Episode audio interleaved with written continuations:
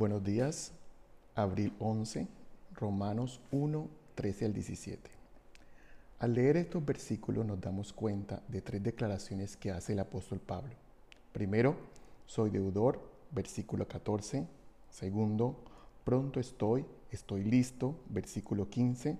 Tercero, no me avergüenzo, no estoy avergonzado, en los versículos 16 al 17. Hablando de la primera declaración, soy deudor, no era que Pablo le debía algún dinero a los romanos o les debía algún favor y tenía que pagárselos, no pero sí tenía una deuda personal con Jesucristo, porque la gracia de Dios le había sido dada generosa y abundantemente. Pablo era deudor ante un mundo perdido. ¿Sabes una cosa? Nosotros somos deudores por su gracia, por su favor, hasta el momento en que todos hayan oído el Evangelio de Jesús. La segunda declaración, pronto estoy o estoy dispuesto, vemos que él primero declaró que era deudor y después declara que estaba dispuesto a pagar esa deuda. Estoy listo.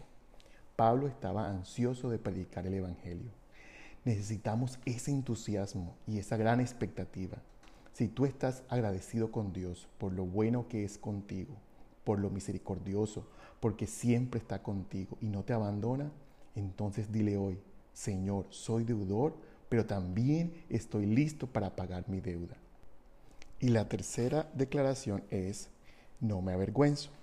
En esta época de la historia en Roma, no había ningún templo construido como producto o como resultado de la predicación del Evangelio, como sí lo había de otras muchas religiones falsas. Y es por eso que de pronto a muchos les avergonzaba eso, no tener algo que mostrar.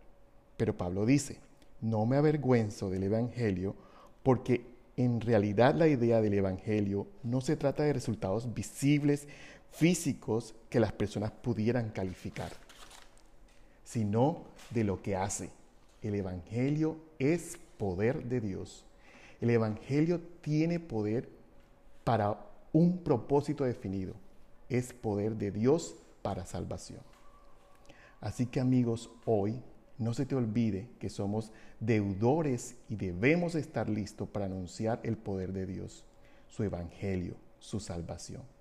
No importa las circunstancias en que te encuentres hoy, recuerda que el evangelio de Dios es poder para ti y para los demás.